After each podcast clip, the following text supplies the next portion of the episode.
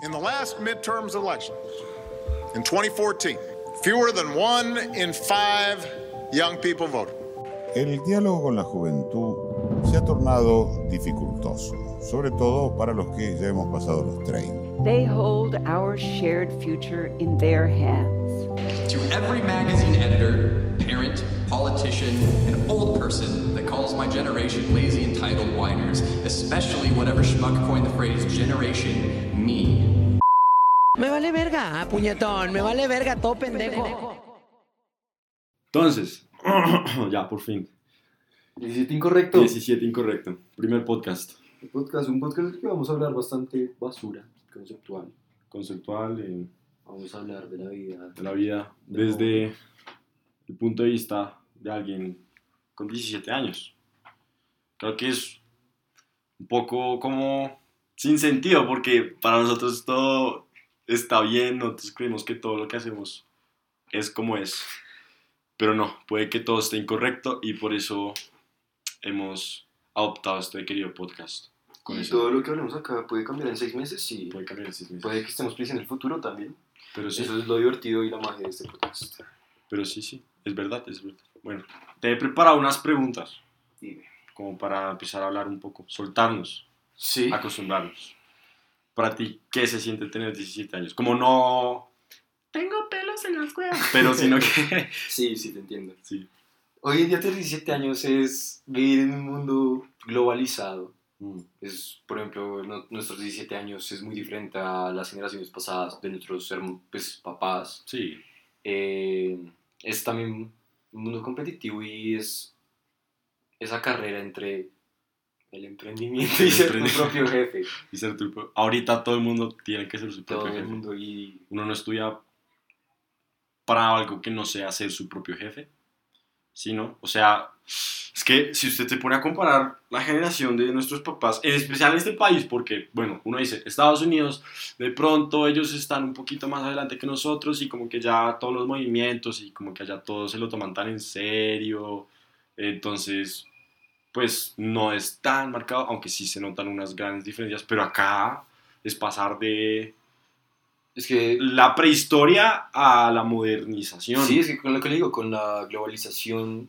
en. Colombia todo, todo cambió. Por ejemplo, yo hablo con mis papás y su visión acerca de la vida es estudie, consiga un buen trabajo, consiga un buen puesto y que no lo echen de ese buen puesto. que no lo echen de ese momento. En cambio, yo creo, pues, ahorita que uno ya se empieza a aproximar a la vida universitaria, indudablemente sale la pregunta de, oiga, ¿qué voy a hacer después de que me gradúe? O sea, ¿cómo ya va a ser mi vida fuera del colegio, de, de los papás? Que como que es lo que único que lo encierra a uno, Sí, realmente. Y Uno se pregunta, ¿cómo eh, ese tipo de cosas? Y pues para mí, sí es como ser mi propio jefe, fuera del chiste y la vaina, no estar ahí encadenado al capitalismo, pues, y que el jefe y que asciende tu eh, trabajo y no.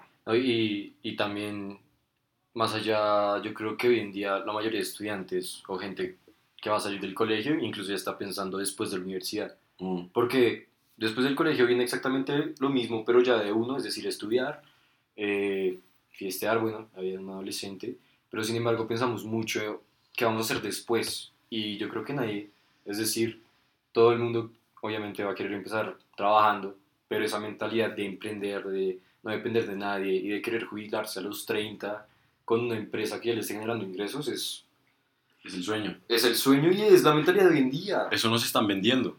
Eso nos...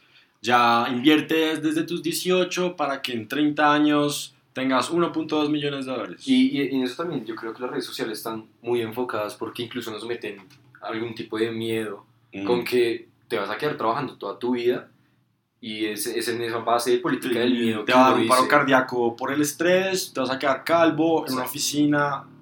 o sea, todas esas como animaciones de Pixar que hemos visto siempre muestran al típico hombre pues de familia trabajando todo encurvado en una oficina con la corbata, pasando un papel de un lado al otro, poniéndole un sellito. Eh, como que esa representación que le dan, pues, o sea, puede que no sea así tal cual, pero uno lee y dice como, oiga, no quiero. Y es, y es en no base quiero". del miedo que nos Es meten. en base del miedo. Nos comunican el pánico. Es un pánico de, mitos. ok, usted en serio está viviendo. Es un, es, para mí, que todo eso es una estrategia de marketing. Sí. Como aprovechar como las enseñanzas de los niños chiquitos, como hoy en día, que crece para ser tu propio jefe, para empezar a sacar estrategias de cómo ser tu propio jefe.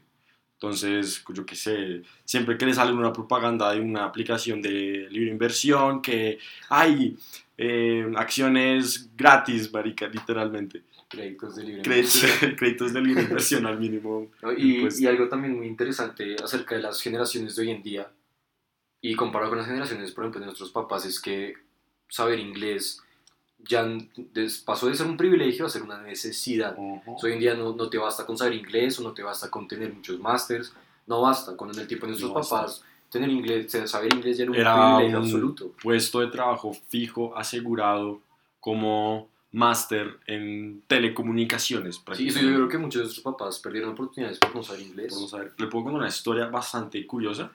Mi papá cuando estaba en la universidad, él tomaba inglés eh, en clases apartes. Y él tenía un amigo que no sabía nada de inglés. Entonces, pues obviamente para esa época ellos tenían que eh, tener esa materia en la universidad y ya estaban como por el cuarto semestre, entonces tenían que pasarla sí o sí. Este man, claro que no sabía eh, Nada. nada, nada de inglés, le dije a mi papá, oiga, eh, ponga mi nombre en su examen de inglés y ponga, eh, voy, a poner, nombre en voy a poner ajá, su nombre en mi examen. Y mi papá, como tenía pues el semestre alto, dijo, está bien, pues si lo pierdo, no, no pierdo el año, El como semestre, la materia. la materia. Y, y pues se las dio de, de jajas. Entonces se lo devolvieron y como que uno en el examen. Y pierde la materia. Dos, nueve. Do- sí, dos, nueve. Va a la casa y bueno, resulta que el que le había pagado las clases de inglés había sido mi tío. Entonces fue como, ¿cómo así que usted perdió el examen si yo le pagué toda, eh, Todos toda- los cursos. todos los cursos? ¿Qué le pasa? Y mi papá, pues por no echar a su amigo al agua, sí, qué pena, mala mía. Pero sí, anécdota. No, y irónicamente esa mentalidad de parte de nuestros papás sigue. Irónicamente, hoy mismo hablé de eso con mis papás y le decía, papá, si en los próximos cinco años ya estoy trabajando y estoy estable, si yo te pago un curso de inglés, también le decía a mi mamá, si yo les pago un curso de inglés bueno para que aprendan, ¿se le medirían? Ellos decían que ya para qué. Ya para qué. Exacto. Porque mis dos papás ya están que a punto de no, jubilarse, claro. es decir, si no van a vivir en Estados Unidos o algún tipo de país, País así anglohablante. eso, anglohablante. ¿Será que eso sí es una palabra? No sé, busquémoslo. Eh, bueno, ahorita. Bueno, más tarde. Más tarde, Mañana. pero sí, a mí me da miedo, por ejemplo, quedar así, como ya que, como que no aprovecha las Sí. cosas. A mí me asusta no saber las cosas. Como que yo tengo metas en mi vida, que quiero llegar a tal eh, puesto, o bueno, no puesto, sino que a tal posición Punto. con mi profesionalismo, y que no saber las cosas o no hacer las cosas me da miedo. Por eso, como que, no sé, intento siempre mantener una rutina, levantarme temprano, hacer el, el aseo de la casa como para... Sí, es que mantenerme también activo. algo bastante peculiar en nuestra generación es el miedo al fracaso. Es el miedo al fracaso. Es muy grande. Yo también, cuando por ejemplo estoy procrastinando algo, la sociedad, las redes sociales, todo lo que hablamos ahorita, de que te venden la idea de que si no eres tu propio jefe o si no eres un negocio, Te va mal. te va mal, uno se siente mal, uno en que Sí. podría estar invirtiendo el tiempo, pero realmente es tiempo que uno necesita para despejar la mente. Como para encontrarse uno mismo. Sí, Que uno porque- siempre le dice eso a la novia o su crush que nunca le dijo lo, pues lo mismo, siempre es como, ay, necesito tiempo para mí mismo. Como siguiendo ese hilito, sí hay que encontrarse uno mismo a esta edad. Sí hay que saber hasta qué punto es bajo y hasta qué punto uno puede llegar. Y digo yo, es importante encontrar hasta qué punto puede llegar uno para empezar a trabajar como ya tácitamente con el mundo. Eh, yo qué sé, pues en mi caso yo que yo programo y la vaina, yo qué sé, ya empezar a hacer lo de la aplicación, una aplicación, empezar a una página, un automatización de sí, tareas. empezar a moverse. A moverse. Empezar a moverse. Sí, Da miedo. Y, y también algo, un punto muy válido es que hoy en día el mundo es muy competitivo con todo. Siempre el, con la, la, la persona con la que estoy estudiando al lado de otros colegios es su competencia sí o sí. Sí o Y sí. desde el, desde chiquito nos enseñan eso con las notas de "Mm, te sacaste tal, yo saqué la tal", cola. y eso va escalándose hasta un punto de tengo mejor puesto que usted. Tengo un carro más usted". rápido que el tuyo, tengo una casa más grande que la tuya, tengo... Y, y, y ya concentrándonos un poquito más aquí, en 17 años, ah, eh, se, ve, se ve mucho, se ve mucho ese tipo de competencia porque ya son personas que abren negocios a los 17 o uno ve una persona extremadamente disciplinada y ya es... Que la aceptan en Oxford. Sí, Eso es, eso es bastante. O sea, si uno se pone a pensar con esta sociedad tan competitiva con la que hemos crecido, porque ya hay niños que desde los 5 años hackean a la NASA, pues sí, si uno se queda quieto se lo come en vivo. total. Se lo come en vivo. En cambio, uno cuando, pues yo que sé, en las épocas pasadas, uno ya tenía como establecida su vida, ¿no? Estudiaba en el colegio, iba a la universidad, tenía un trabajo, se jubila, jubila. festeja lo Eh. que pueda, si no se muere. ¿no? Y, igualmente también eso de la jubilación, por ejemplo, en nuestras generaciones no, o sea, no va a tener jubilaci- jubilación. Y por ejemplo, yo tengo unos hermanos también un poquito más grandes, que ellos tam- también están mentalizados a no tener jubilación y es plata que les están quitando realmente. Sí, ¿Y por qué es eso? Porque se supone que eh, la sociedad nos dice el sistema de salud está mejorando, usted debería vivir más años, entonces deberías trabajar más años. Pero... nada más que como que el capitalismo que llevamos, mundial. el capitalismo mundial que nos venden siempre es mátese trabajando para la economía y a los 60 te jubilas. Sí. Pero ya hoy en día, como que digo yo, se está flexibilizando un poco más eso y ya uno no intenta no trabajar para una compañía, sino uno trabajar para uno mismo, que es lo que nos Sí, siguen uno vendiendo. Es que todo recae siempre en lo que nos venden de ser tu propio jefe y de, de- todo eso. Sí, es bastante duro. Feo. También es, No, da miedo. Sí, es, es, y ahí entramos otra vez en la política del miedo. Mm. Uno a sus 17 años realmente no ha vivido nada, apenas está saliendo del colegio y uno ya está pensando Pero en... ya se siente como si uno tendría que tener una casa, un carro, todo. No, y es, y, es, y es también un poquito fastidioso y también un poquito alarmante el hecho de que usted tenga 17 y ya se esté diciendo uno mismo, ya es tarde, Ya es tarde. ya es tarde, como no me estoy moviendo.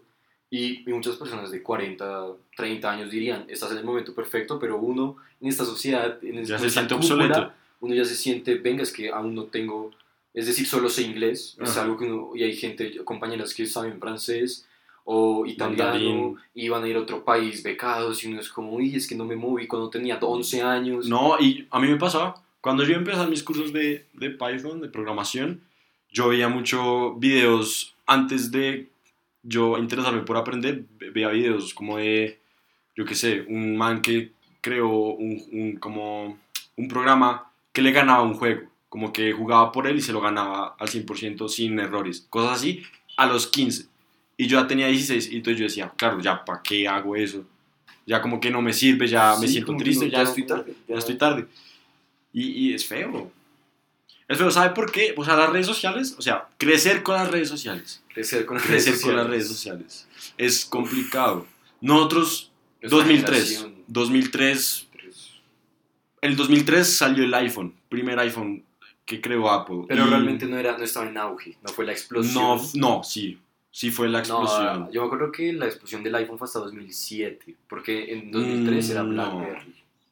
en Colombia. Pues Bueno, yo me he puesto, yo me he puesto a investigar y Apple fue la totió en 2003 y justo ese año, ese mismo, bueno, el 2004 si no estoy mal, eh, sacaron el App Store porque los iPhone venían sin App Store Sí. y veían que, claro, habían muchísimos developers, programadores, la vaina, pequeños y grandes que se estaban quedando como Afuera. dónde publicar su trabajo. Sí. Entonces, claro, crearon la App Store, que era como un gana-gana, porque ellos ganaban descargas y eh, Apple pues ganaba ventas de celulares porque pues era algo innovador. Tenían Sí. una tienda para aplicaciones, tenían todo lo que querían, lo podían descargar.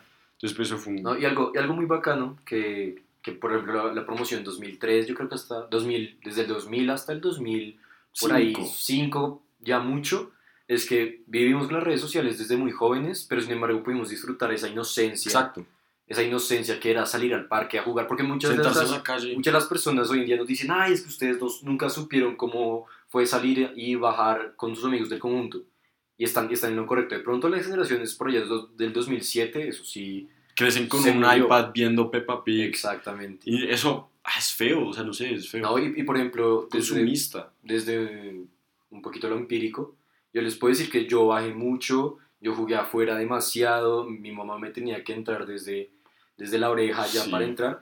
Fue por ahí hasta el 12 por ahí, que ya ese auge empezó Ya, pero con, con Instagram, Snapchat, Snapchat, WhatsApp, Facebook. WhatsApp bueno, Facebook como que... eh. Facebook pues siempre, Siempre ha sido, estuvo. siempre estuvo, pero nunca tan evidente como Instagram.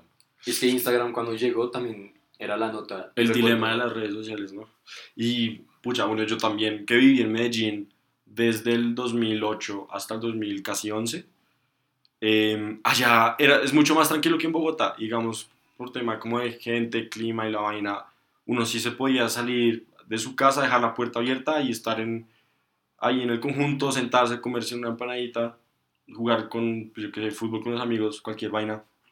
Igual los paseos que tuve también eran muy como Sin muy- tecnología, porque a nosotros no nos daban, pues recién nacidos, nos daban el celular que necesitaba para escuchar música, llamarnos, escribirnos. Y, y también es un punto muy válido, que listo, puede que el auge haya surgido cuando nosotros aún estábamos niños, pero a mí no me dieron mi primer celular por ahí siete años después de ese auge. Mi primer celular serio por ahí fue en 2013, 2014, que ya empecé en mi adolescencia. Sí, Y también cuando esos aparatos llegaron, tener un iPad, un, un iPhone 3, tenía- era, Eso era- mucho dinero. eso era mucho, de tener, era- tener plata. eh. Me acuerdo que alguien llegaba con el iPad y era como Uf. la octava maravilla del mundo. Este man es millonario, narcotraficante, lo que Sí. sea, no sé cómo tiene un iPad.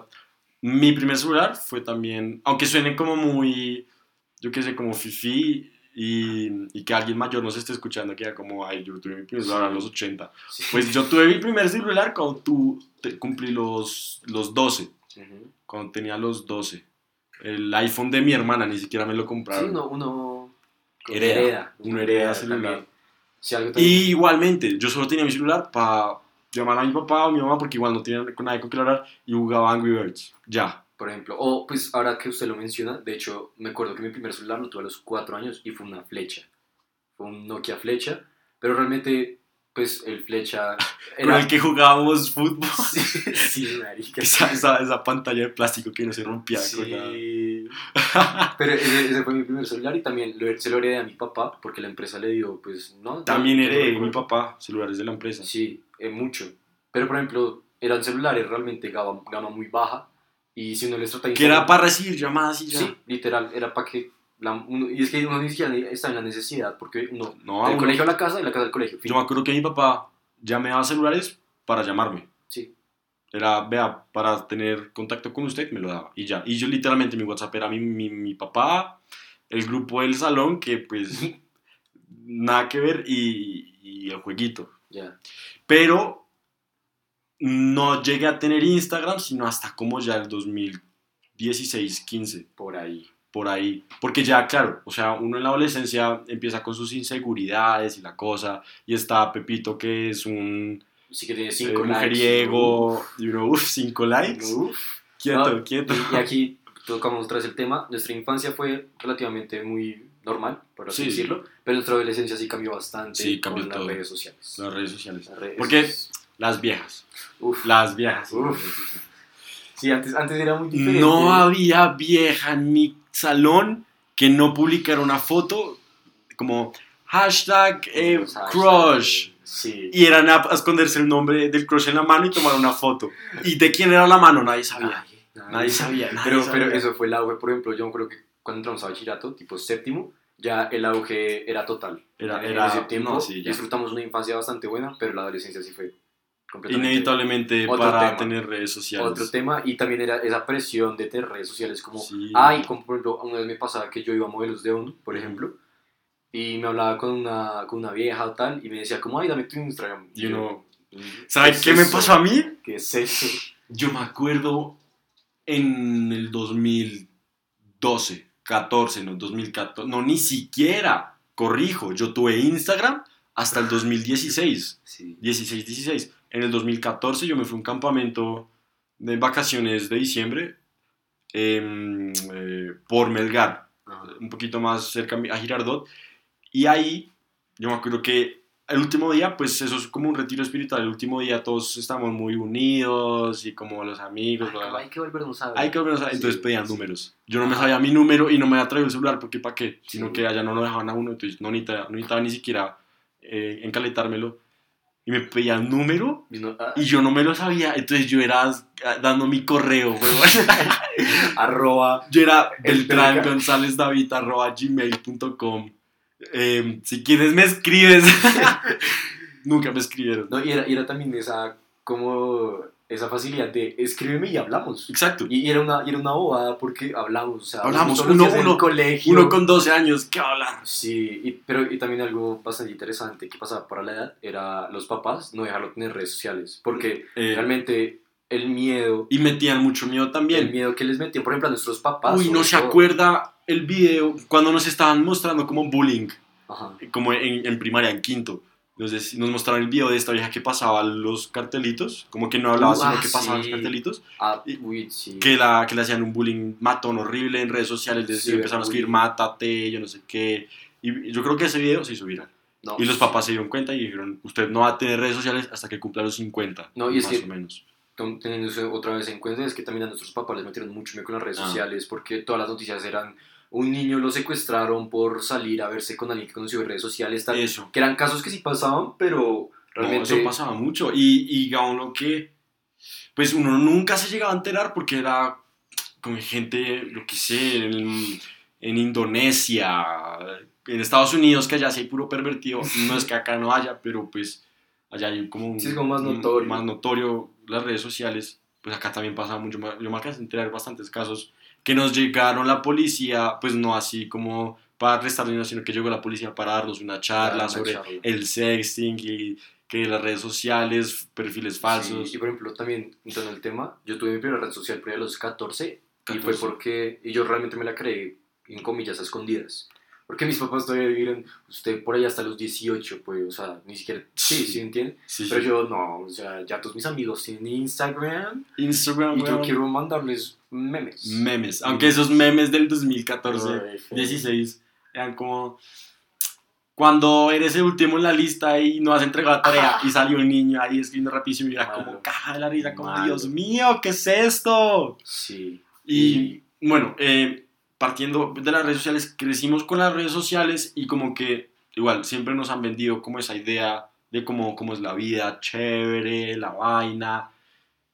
Y todas las viejas en algún punto se vieron influenciadas como por la, bueno, al menos que yo conozca, ¿no? Por la supermodelo, que porque el trend de los mostachos, que... El tren, uy, pero este tren pasó por ahí en 2016, que era con la canción de Cheerleader.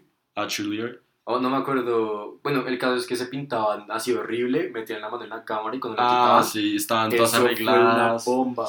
Una Uy. bomba. ¿Y se acuerda de Musical.ly? Yo nunca lo instalé, pero que, que Dub Smash, Do- que- uy, Dub Dub Smash. Dub Smash. Era hicieron una una, boleta. cuenta, Hicieron una boleta. sí, una boleta, muy feo. Pero- Uno la pasaba feo, no en el momento que lo hacía, sino cuando ya se da cuenta Uy, como, claro. ay, qué boleta, es que ¿por qué es eso?". sí, no.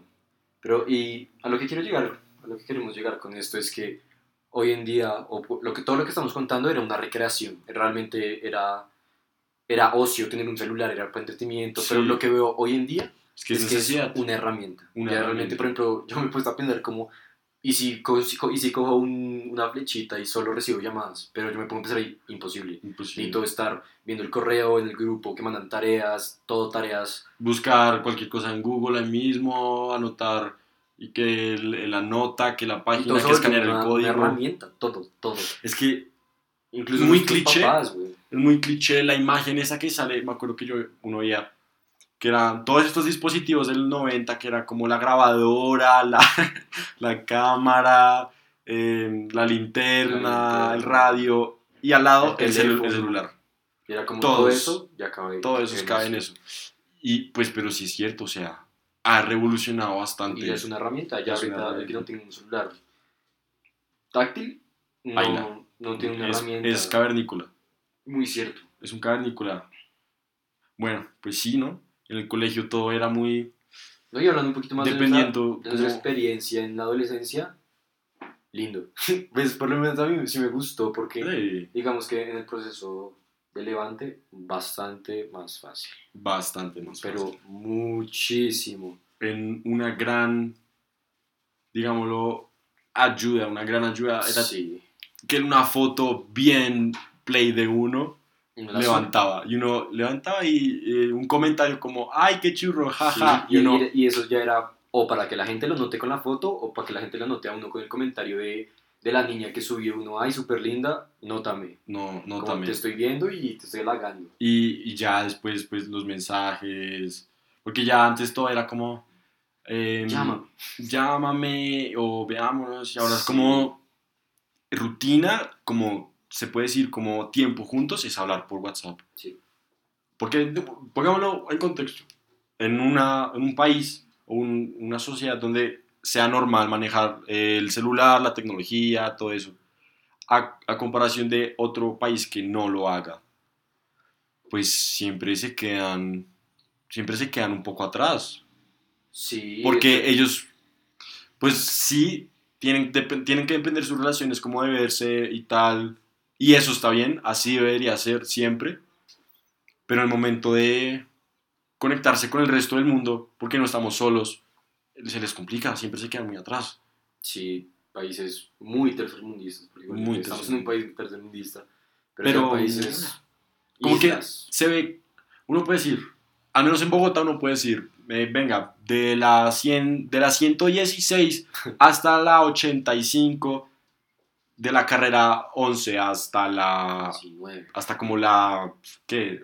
Séptima, Ah. se puede ver un- una ciudad bien. No, y sabe que en el centro, Bonita. la parte chévere del centro también. y la parte ejemplo, chévere la Torre Corpatria, la, La Torre de Vivienda, todo ese Bacatá. El- el centro también es avanzado. es, es- es- el World Trade Center de Bogotá, es, esos son edificios que uno, bueno, pues, puede estar ahí parado y decir, eh, si esto, esto se parece a Nueva York, estamos Sí. bien. Es Pero uno se va tres cuadras un poquito más a la derecha y cambia Uy, todo. la iniquidad social es impresionante. Como que uno puede decir, Colombia tiene eh, cinco o seis sectores primermundistas, eh, 80 eh, de segundo mundo, y ¿o eso, eso existe, segundo mundo? No, solo, Solo es primero y tercero tercero. Bueno, y el resto tercermundistas, Tercermundistas. básicamente. Es muy sectorizado. Sí. El También. desarrollo de la personalidad con la tecnología también. Uf, el con- sí. Es que claro, a uno le venden, como le estaba diciendo antes, a uno le venden la idea de que, bueno, tiene que comprarse los GCs, tiene que tener el iPhone 10 para ser cool. Y mucha gente en nuestro colegio, por lo menos, donde estudiamos, aplican eso. Que siempre es la última moda, siempre es el último celular, porque, bueno, tienen plata y quieren aparentarlo porque eso les dice la red social. No, y también algo muy válido a tocar es que nosotros, por ejemplo, nuestra generación desde muy chiquita ya sufría esos estereotipos de belleza, esos estereotipos de comportamiento que manejaban las redes sociales. Es decir, nosotros siempre crecimos viendo a la al modelo de Calvin Klein o a la modelo de Victoria's Ya. Secret como el, la- el ideal. El Y, ideal. a pesar de que hoy en día ya existen campañas, que es con la que nuestras generaciones pasadas van a empezar a crecer, con que la belleza es subjetiva, todo tipo de belleza es linda, etc. Nosotros ya tenemos muy dentro de la cabeza. Muy inculcado. Sí, que uno es uno y dos es dos. Así tienen que ser las cosas, nada que hacer. Como que, bueno, eh, sí existe un poquito más de flexibilidad en el asunto comparado a nuestros papás, por ejemplo. uy, sí. Pero igualmente creo que igual seguimos sesgados un poco sobre qué es bonito, qué no es bonito, qué Sí, está por bien, qué no ejemplo, está bien. realmente nosotros fallamos mucho y realmente aquí no, no, no, no pretendemos ser hipócritas y yo lo digo. A veces cuando una persona que no encaja con los estere- estereotipos de la sociedad, a mí no me parece bella, sinceramente. Sí, Es decir, mis estereotipos de belleza sí están muy asociados a los estereotipos de belleza de la sociedad.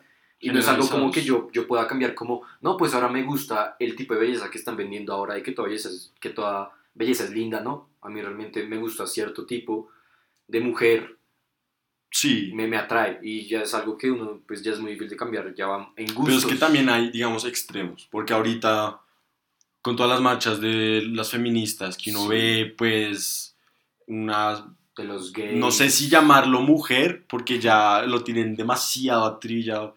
Digamos que sí, que está con el pelo azul, las axilas verdes, eh, pues con pues, como ropa muy pegada, pequeña, como precisamente para mostrar esos puntos de que Es estoy cuerpo. fea y si me estás juzgando es porque estás Sí, y también el punto de todo, atrás. cuerpo, todo, todo cuerpo es bello. todo cuerpo Sí, bello. todo cuerpo Ok, entonces hasta ese punto, como que ese extremo, digo, mm, obviamente no, Sí. no me parece porque como que ya es muy mucho, muy bulloso, no necesariamente porque sea malo, sino que porque a lo mejor yo soy un tipo muy simple, ¿no? Me, me, me mantengo con Sí, lo con los estereotipos lo de belleza simples. Simple, Sí. no tampoco la supermodelo, sino No, alguien lindo, ya. Que esté cuidado, que se, que se cuide Sí. a e- ella misma. ¿no? Y tocando un poquito el tema del feminismo, también siento que esa aura hoy en día, por ejemplo, que nosotros hemos te- tenido que vivir, yo creo que Bastante. como recibir el balonazo El balón. de, de, esa, de ese nuevo tipo de tendencia, por ejemplo, con la comunidad. LGBTI, con el feminismo, y con el feminismo ya entraría los movimientos como Me Too, o los movimientos de Ni una más. ni una más exactamente. Que, a ver, aquí hablándolo seriamente, están bien los movimientos. No, bien tienen, el buenas intenciones. Está bien el feminismo, pero el correctas. feminismo más radical es lo que está matando el feminismo. Lo que sí. está matando. ¿Por qué? Porque Sí. hoy en día el feminismo es un movimiento muy manchado por los extremistas de parte y parte, e incluso por los mismos hombres, porque realmente yo lo decía abiertamente, a veces ya cansa, porque es un discurso lo que hoy, hoy en día se vende el feminismo. Mm. Ni siquiera se nos olvidó que el feminismo no es una guerra de sexos, sino una guerra de Igualdad. equidad, no ni siquiera Equi- i- i- equidad. equidad. Y también el feminismo al comienzo también defendía, listo, y, y los hombres tampoco tienen por qué ser los machos, ¿no? Eso, eso también defendía un poco el feminismo. La masculinidad frágil. Exacto, pero hoy en día se ha vuelto una guerra de sexos, entonces es, este hombre hombre, dijo esto y tal, y vamos al otro extremo. Pero también, o sea, es que son, digámoslo, en cierto punto no concuerdan con lo que dicen. Porque entonces, ah, que el sexo no depende de los genitales y la vaina. Pero al mismo tiempo dicen, este hombre por tener pipí dijo eso y por eso hay que matarlo ¿no? o y, bloquearlo. Y después es como, pero los hombres gays sí pueden entrar en nuestro pero los hombres gays también. Y están excluyendo a los hombres. Sí, es- Que no es, que sea, eh, digámoslo, eh, directamente proporcional que ser hombre, ser machista. Exactamente. Es un movimiento ya hoy en día muy, muy manchado. Yo personalmente apoyo el feminismo, chévere, que peleen por, por la equidad, que realmente se la merecen. Sí, Pero hoy en día también está muy manchado ya que absolutamente todo lo que se diga son eh, comportamientos machistas, comportamientos Mm. misóginos. O también a veces llegamos al otro punto que también, digamos que me estresa un poquito, me molesta, que es cuando vemos que una mujer está asaltando a un hombre, siempre está el comentario de, ¿y si fuera al revés? y si fuera al revés. Pero eh, desde esa parte yo digo que ya es, ya es como que ya es la normalidad de ser hombre. Y por Sí. ejemplo, yo se los digo como hombre, a mí a veces cuando no me molesta muchas de las cosas, de las que alguna, alguno- alguna mujer podría decir, eso es, por así decirlo, machista hacia el hombre. Ajá. A mí no me molesta, no me molesta. Pero, pero lo que sí me molesta es que cuando tratamos ciertas conductas a la mujer, ya, ya se, se satanice completamente al hombre. Sí, Se satanice y ya es cansón, en serio. recibir todo el es tiempo, todas las, eh, los Esos discursos son muy mamones. Muy mamones. Y eso es que todo cae también a las redes sociales. O sea, todo el movimiento que llevan en las páginas, en Instagram, Twitter, Facebook, lo que sea, las cadenas de WhatsApp, todas se ven, yo puedo decirlo, muy influenciadas en la gente con la que estudio. Y hasta tal punto en que se les pega ese radicalismo feo, que ya es manchando a los al extremistas. Extremista, porque... Que entonces, bueno, hay un punto muy frágil que siempre es el feminismo versus el humor. Sí. Que es un- hay gente que sí lo hace con intenciones de, claro, irle con toda hacia, hasta el feminismo, como solo porque eh, se les hace chistoso que estén intentando algo de verdad por ellas mismas, pero no lo tienen bien categorizado. En- Entonces yo hago un, ahorita que estuve en colegio en pandemia, hago un chiste que ni siquiera es hacia las mujeres, que ni siquiera ni siquiera es misógino. misógino, o sea, cualquier comentario de uno para reírse, netamente reírse, y lo miran mal. Sí. Y en mi caso, porque yo era la minoría, o puedo decirlo, que eso era el único hombre en ese salón, eh, no, se me, no se me dijo como no está chistoso, como mierda, lo que sea, o solo simplemente eh, jajaja, qué malo, sino que straight ahead se me rayó, me dijeron mucho idiota, y pues, o sea, no tiene nada que ver, no, no tienen un punto válido que yo haya hecho un chiste y por eso merezco pues eh, ese tipo de desprecio. desprecio, no.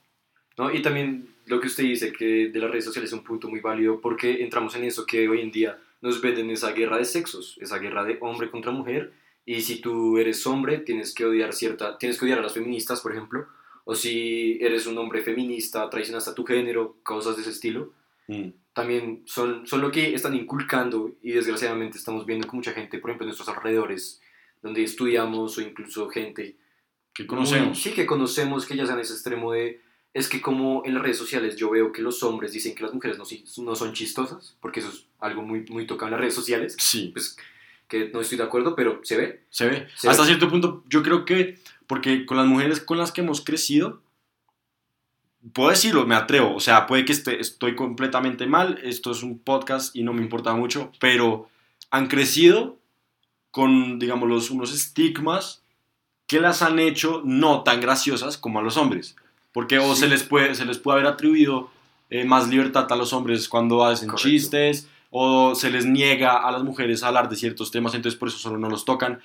Y ese humor se ha, se ha formado en nuestra sociedad, entonces pues claramente hay una tendencia estadísticamente de que los hombres que han crecido con ese tipo de educación pueden llegar a ser más chistosos que una mujer. Claro, eso ya depende muy, mucho de los gustos del humor de Sí, cada persona. Y, y el tema que quería tocar cuando estaba hablando de esto es que al ver es- eh, como esa guerra de sexos una vez más de todos los hombres, eso en las redes sociales, todos los hombres piensan que ninguna mujer es chistosa, pues cuando, por ejemplo, usted que era el único hombre en el, en el salón, pues cuando un hombre haga un chiste, en vez de reírnos y darle ese placer a las redes sociales, darle la razón, vamos a denigrarlo y vamos... Entonces ya también, y por ejemplo, lo que usted acaba de mencionar es que las mujeres crecieron con los estigmas con los que hoy en día están luchando. Ah, exacto. Entonces, Y es difícil, digámoslo ya psicológicamente, sacar algo con lo que se le fue educado. Porque Sí. uno tiende a replicar 100% a sus papás. hacer las cosas.